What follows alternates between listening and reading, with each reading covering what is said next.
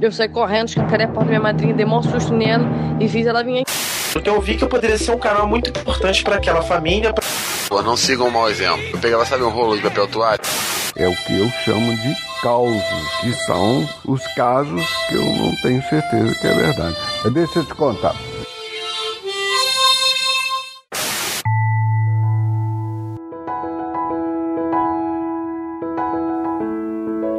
Bom dia, boa tarde, boa noite, queridos ouvintes. Eu sou Diogo Braga e hoje eu lhes apresento o podcast Casos e Causos. Histórias baseadas em fatos, nem sempre reais. Bom, gente, esse aqui é o episódio 00 e é como se fosse um prólogo que eu vou explicar para vocês que ainda não ouviram nenhum episódio, o que é de fato podcast e também vai ajudar a você que já ouviu algum episódio a entender melhor o Casos e Causos. Bom, o Casos e Causos é um podcast de contação de história que vai ao ar no início de 2017 com episódios semanais e em temporadas de meio ano. Mas quando eu falo que ele é um podcast de histórias, eu não estou falando de histórias homéricas ou naturalmente muito profundas, sabe? O Casos e Causos vai contar, ambiciona contar histórias pequenininhas, casuais e que nem sempre são reais. É uma homenagem à imperfeição humana, onde histórias toscas, banais e sem importância nenhuma são contadas através de crônicas reais e fictícias. A veracidade no podcast Casos e Causos não é importante e acaba sendo uma crítica à verdade absoluta que muitas pessoas parecem professar em discursos inflamados principalmente nesses tempos de mídias sociais em que todos parecem ser donos da verdade, né? Bom, nesse podcast, nada de conflitos. A crítica se esgueira nas entrelinhas, escorre nas sutilezas das histórias, enquanto o narrador cumpre a função do cimento e as histórias são montadas como se caquinhos se agrupassem na montagem de um belo mosaico em áudio. O podcast é dedicado ao registro e resgate dessas narrativas casuais, curtas e que por vezes se revelam inspiradoras, talvez até pela sua simplicidade. Portanto, mantenha seus ouvidos abertos que do papo de bar e da conversa da fila de padaria podem surgir histórias intrigantes. Os casos, que na minha definição são histórias predominantemente verdadeiras. No entanto, essas histórias casuais são muitas vezes envoltas em exageros e fantasias e se tornam causos. Histórias predominantemente poluídas com inverdades e exageros.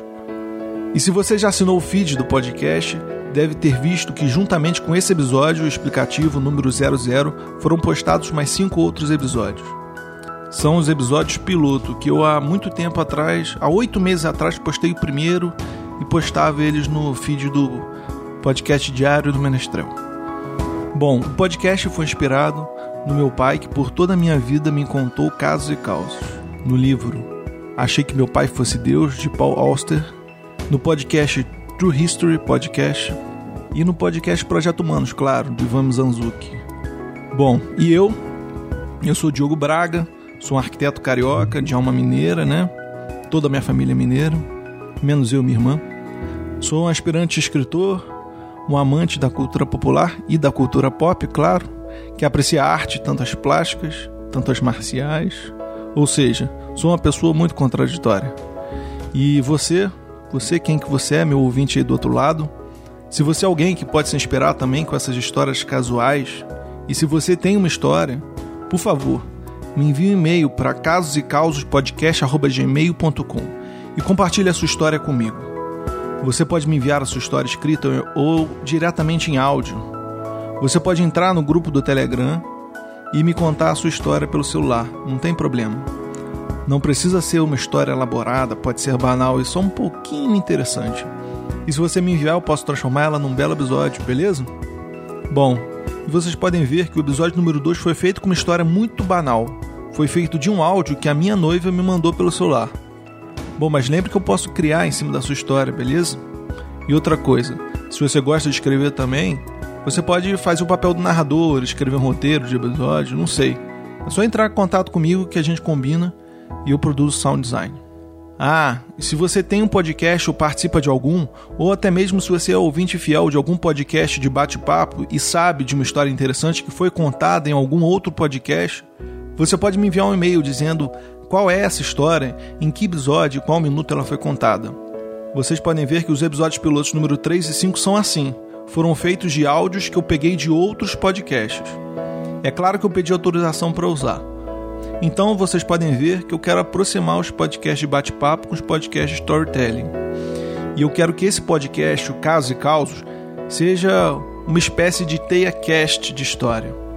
E por isso a pertinência dele ser hospedado aqui no Mundo Podcast.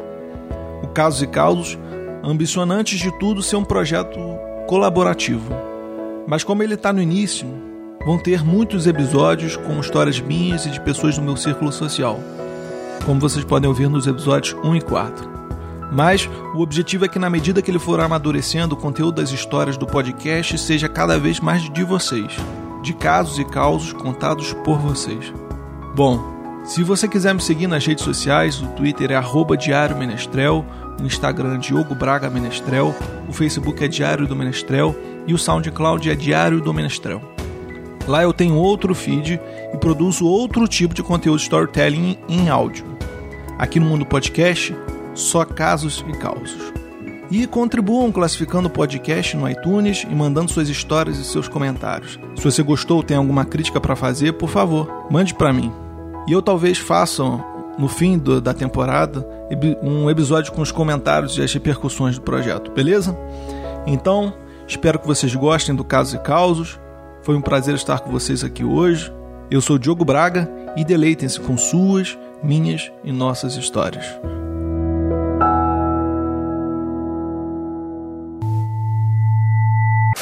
E sempre no final do episódio eu vou botar um pequeno trailer do próximo. Fiquem agora com um pedacinho do episódio O Chapéu, o Herói e o Feio. É, só sei que é uma cidade Pô, aquela época era cidade faroeste, né? Todo mundo andava armado. Os caras tinham um amigo muito gozado. Era um amigo inseparável desde a infância, chamado Nissor, também já falecido. Encontramos lá com o Nissor e eu fiquei lá uma semana na casa do Luiz Carlos. E um belo dia, é, jovem, meio irresponsável, né?